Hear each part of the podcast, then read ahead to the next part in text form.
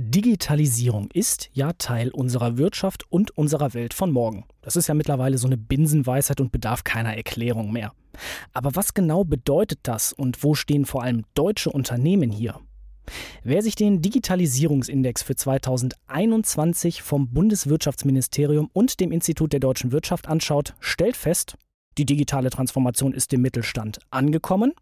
Viele Mittelständler beschäftigen sich mit Prozessen, Technologien und Geschäftsmodellen. Aber insgesamt geht die Digitalisierung des deutschen Mittelstands nicht so schnell vonstatten wie vielleicht gewünscht. In dieser Folge schauen wir uns aber an, welche Technologien bereits im Mittelstand angekommen sind, welche Next Steps mittelständische Unternehmen nun machen sollten und welche Lösungen für eine erfolgreiche Digitalisierung im Mittelstand besonders wichtig sind. Und dazu begrüße ich meinen heutigen Gast, Nico Kalivianakis. Er ist Director B2B Business Solutions bei Telefonica Deutschland und Experte für Cloud- und IoT-Themen. Ich grüße dich. Hallo Matthias, grüß dich. Und damit herzlich willkommen zur So klingt Wirtschaft. Mein Name ist Matthias Rutkowski. So klingt Wirtschaft. Zukunftsthemen für Unternehmen. Der Business Talk der Solutions bei Handelsblatt Media Group. So, Nico. Digitalisierung ist eines der großen Dinge der Wirtschaft, das brauchen wir nicht weiter zu erklären, aber der Mittelstand in Deutschland, der gilt ja auch als Rückgrat der deutschen Wirtschaft, hat aber hier und da so ein leicht angestaubtes Image. Wie ist denn jetzt hier der Status quo beim Thema Digitalisierung? Wenn ich mal so zurückblicke, ich ähm, habe eine sehr starke Cloud-Vergangenheit an der Stelle. Vor fünf Jahren kann ich wirklich noch sagen, war das ein bisschen Wunschdenken in den Köpfen, wie kriege ich meine Prozesse so digital abgebildet, dass sie wirklich in meine Landschaft reinpassen, ich Mehrwert davon generiere und da auch Value schaffe. Und da waren natürlich viele Hürden, anfangs sage ich mal, äh, vor uns. In den letzten zwei Jahren hat sich das aber wirklich sehr, sehr gut entwickelt und äh, dass man wirklich sehr viele Beispiele jetzt hat, ähm, Piloten natürlich gemacht hat, Lernkurven hatte und man sagen kann, die Digitalisierung ist im Mittelstand definitiv und de facto angekommen. Ich habe mal so mit ein paar Mittelständlern in der Vergangenheit gesprochen, die sagten, ja, wir wollen was mit Digitalisierung machen, aber irgendwie dauert das so lange in unseren Organisationen. Am Ende soll es ja auch nichts kosten. Ist ja so ein bisschen wie dieses äh, Motto, wasch mich, aber mach mich nicht nass. Aber ich höre bei dir so raus, da hat sich was getan. Definitiv. Ähm, wenn wir uns zum Beispiel von Capgemini die letzte Studie, Marktforschungsstudien da anschauen, da wirst du sehen, dass äh, in Deutschland wirklich auf Platz eins der Prioritätenliste ist insgesamt das Thema Digitalisierung. Und äh, das Thema wasch mich, mach mich aber nicht nass. Ich glaube, muss man sehr, sehr stark reinschauen in zwei Aspekte. Wenn man die ein bisschen verfolgt, macht man alles richtig.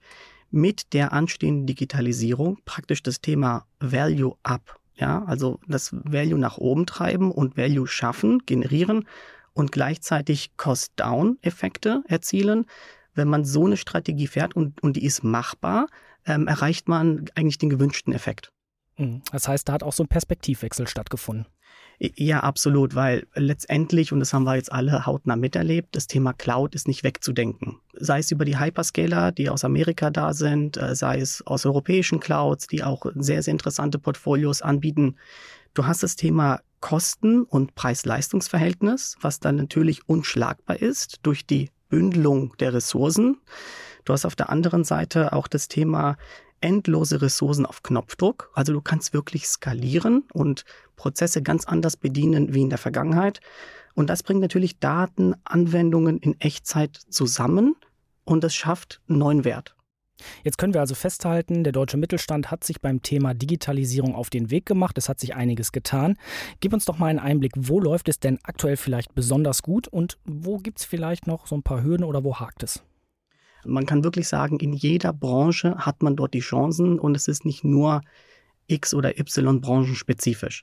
Das ist das eine. Durch die heutige Technologie ist man dann in der Lage, über Prozesse neu zu definieren, neu zu schneiden und praktisch diese Branchen anders zu bedienen.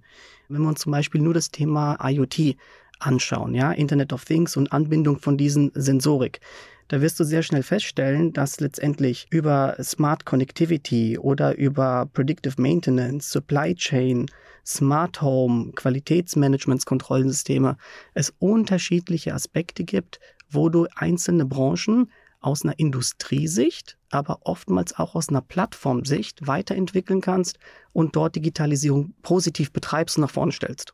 Hast du da vielleicht ein, zwei Beispiele? Ja, sicherlich. Also wir haben zum Beispiel ähm, mehrere IoT-Use-Cases, die wir gerade auch umgesetzt haben. Ganz prominent letzten Monat zum Beispiel auch von Vorwerk bei einer digitalen Tochter, sage ich mal, die Produkte in dem Sinne in den Markt treibt. Das Beispiel von Saugrobotern, wo dort praktisch äh, über 50.000 Cobots nennen die die Roboter, ja, praktisch in der Industrie, die ferngesteuert, wenn du so willst, Facility Management und Sicherheits Aspekte dort ähm, mit vereinen. Jetzt hast du vorhin auch schon mal so diesen Begriff Technologien benutzt. Du hast von einzelnen Anwendungen gesprochen. Lass uns mal auf den Mittelstand konkret gucken. Welche Technologien oder vielleicht auch konkrete Anwendungen setzen Mittelständler aktuell besonders ein? Ich würde mal auf drei klassische Technologien jetzt mal gehen, die da wirklich Abhilfe schaffen können und da auch ähm, andere Perspektiven aufzeigen können. Das eine wäre private Netze, Campusnetzwerke und 5G in diesem Umfeld. Also praktisch mit 5G kriegen wir eine ganz andere Technologie rein, wo die Vernetzung von Manufacturing zum Beispiel, Smart Factory ganz anders funktioniert nach vorne hin, andere Mehrwerte bringt. Echtzeitkommunikation ist halt kein Wunschdenken mehr, sondern es ist dann wirklich ein realer Bestandteil der Wertschöpfungskette. In dem Beispiel zum Beispiel bekommt das Thema äh, Video Analytics einen ganz, einen ganz anderen Aspekt. Also ich wäre in der, in der Lage, Videos ähm, von Überwachungssystemen, Gebäudesicherheitstechniken nicht einfach nur aufzunehmen und bei Bedarf mal abzuspielen, sondern ich habe dann praktisch Artificial Intelligence Use Cases, die ich mir überlegen kann. Wann schlägt aus so einem Videosequenz auch ein Alarm? Ein weiteres Thema ist natürlich Cloud im Allgemeinen weil durch die ganzen Cloud-Services und ähm, Software as a Service, die ich heute konsumieren kann, kann ich natürlich Best of Breed in den verschiedenen Bereichen konsumieren und als, auch als Mittelständler bei mir einbauen und, und verwenden. Sei es über ERP-Systeme, sei es über CRM-Systeme an der Stelle. Letztendlich der Enabler dafür ist immer ein sicheres Netz, und ist immer auch immer letztendlich ein gekapseltes Netz. Und wie stelle ich das sicher, dass ich die nötige Bandbreite habe, dass ich äh, die nötige ähm, Reichweite über meine Standortvernetzung hinbekomme, bis hin zu, was biete ich meinem Kunden am Ende des Tages, weil alle Use Cases machen eigentlich nur Sinn, wenn ich Kosten senke oder mehr Umsatz generiere. Ich höre raus, Konnektivität und auch ja, Intervernetzung ist so das große nächste Ding, beziehungsweise das aktuelle große Thema, dass man halt ein Netzwerk hat, worauf alle anderen Anwendungen eben zurückgreifen können oder sozusagen auch die dadurch sichergestellt werden. Das ist eigentlich der Dreh- und Angelpunkt. Wir haben einen der größten europäischen Retailer über eine Standortvernetzung über 15 Länder angebunden mit weit mehr wie 5000, 6000 Sites. Also wenn du so ein ganz breites Spektrum an Standorten hast, wo du Point of Sales-Systeme da hast, wo du die Kassensysteme hast und wenn das jetzt alles mit der Cloud verbunden ist und angereichert ist durch Cloud-Dienste, da musst du natürlich ganz anders in der Lage sein, das Netzwerk sicherzustellen, die Security darüber, die Verfügbarkeit der Systeme. Aber als Retailer hast du ja auch Tausende, eigentlich Millionen von Besuchern auf dieser Basis, die letztendlich alle digitalen Services auch konsumieren wollen. Ja, jeder will sein Internet da drin auch benutzen, jeder braucht auch eine Standardkonnektivität und das unter einen Hut zu bringen, managen zu können und als Service praktisch einzukaufen, das ist eigentlich, ich will nicht sagen der allererste Schritt zur Digitalisierung, aber ein High-End-Schritt, wenn du auch über größere Installationen und Kundenbeispiele nachdenkst. Du hast die Cloud natürlich erwähnt, aber auch IoT. Was heißt das denn jetzt bei Mittelständlern? Gibt es da auch vielleicht ein Beispiel aus einem Mittelstand, was das vielleicht auch mal ganz simpel zeigen kann, wie vielleicht IoT da funktioniert? Wir sind zum Beispiel total stolz, sage ich jetzt mal, auf Omnibusbetriebe, die kommen aus dem Saarland. Das ist ein Mittelständler, der hat, das ist ein Busunternehmen und die haben um die 300 Fahrzeuge. Mit diesen Fahrzeugen möchten Sie die, sage ich jetzt mal, äh, Personen, die Sie von A nach B bringen, das, da gehören Kinder dazu, da gehören Schwerbehinderte dazu, wollten Sie in der Telematiklösung praktisch das äh, komplett automatisieren und IoT gestützt praktisch die Wege zur Verfügung stellen, Transparenz schaffen und somit äh, in den Prozessen und den Ablauf äh, letztendlich extremst vereinfachen. In der Telematik praktisch in den Bus werden Standortinformationen abgegriffen und werden praktisch über die IoT-Plattform gepublished und auch mit speziellen Rechtevergaben praktisch auch letztendlich ähm, Personen aus dem Haushalt zur Verfügung gestellt, sodass man weiß, das Kind wurde abgeholt, das Kind, äh, ich sag mal, wurde zugestellt in der Schule, ja. und man, man geht halt sicher, dass man da irgendwie auf der Höhe der Information ist und wenn bei einem Notfall was passiert, weiß man genau, ähm, wo die letzte Interaktion war und kann dort eingreifen. Schöne Formulierung wurde zugestellt. Wir können feststellen, Digitalisierung ist im Mittelstand angekommen, auch einige Anwendungen und Technologien. Aber natürlich heißt das, man muss sich auch weiter fortbewegen bzw. weiterentwickeln, denn Digitalisierung ist ja ein stetiger Prozess mit vielen Dynamiken. Welche nächsten Schritte müssten denn jetzt Mittelständler gehen? Ich glaube, aus dem Aspekt heraus, sich anzuschauen, wo steht man heute, was hat man als Infrastruktur und wo will man sich hinbegeben. Vielleicht ist es äh, initial wichtig, vereinfacht und äh, mit einer Simplicity da dran zu gehen und zu gucken, was ist für mich machbar und was ist äh, verdaubar, aber was bringt mir auch den allerhöchsten Effekt. Banales Beispiel sage ich jetzt mal Telefonanlagen. Ähm, die sind veraltet. Und die gibt es aber genügend zu Abertausenden dort draußen, die einfach nur funktionieren und noch angestöpselt sind. Das sind vielleicht so Low-Hanging Fruits, will ich es mal nennen, wo man Richtung digitale Produkte umstellen kann, wo man heute digitale Telefonanlagen direkt aus der Cloud beziehen kann, was natürlich sehr, sehr stark in das Thema Maintenance, Wartung, Plug and Play, anschalten, loslegen und einfach konsumieren versus ich installiere, ich äh, hole mir die Techniker ins Haus, ich baue mir eigene Server damit auf, um von 500 Mitarbeitern bis zu 10.000, 20.000 oder 50.000 über so einen Prozess zu bedienen. Wenn ich das richtig raushöre, Mittelständler sollten jetzt vor allem Vernetzungslösungen zwischen ihren Technologien, die sie in der Anwendung haben, anstreben. Absolut, weil das ist äh, der Basisstein letztendlich, um weitere Cloud-Dienste zu konsumieren. Es geht praktisch darum, diese Infrastruktur so hinzustellen, dass ich zukunftsorientiert bin. Oder was wir leider sehr schmerzhaft äh, jetzt alle miterlebt haben, ja, die Nachwirkung der Pandemie und Seiteneffekte daraus. Und das sind alles Themen, wenn ich mich initial richtig hinstelle und ein tolles Fundament hinbaue, werde ich langfristig davon profitieren und kann davon zehren. Nun kann man natürlich sagen, okay, man geht dieses Thema Next Step Digitalisierung an, aber es gibt natürlich bestimmt so ein paar Fallstricke, die ihr vielleicht auch schon mal mitbekommen habt, so aus eurem Praxisumfeld. Was sollten Mittelständler denn da unbedingt beachten oder vielleicht sogar tunlichst vermeiden? Als allerersten Fehler, wenn man das so bezeichnen kann, würde ich sagen, es erst gar nicht probieren oder anfangen. Man sollte sich da wirklich trauen sich auch Partner zur Seite ziehen, die überschaubar einfach die Themen letztendlich mit, miteinander gestalten können und, und sich da mal ausprobieren und zu sehen, okay, ähm, habe ich den richtigen Ansatz und man kommt sehr schnell zu dem Punkt, dass man sieht, das, das hat Zukunft und äh, ich bewege mich da genau in die richtige Richtung oder ich probiere lieber mal was anderes.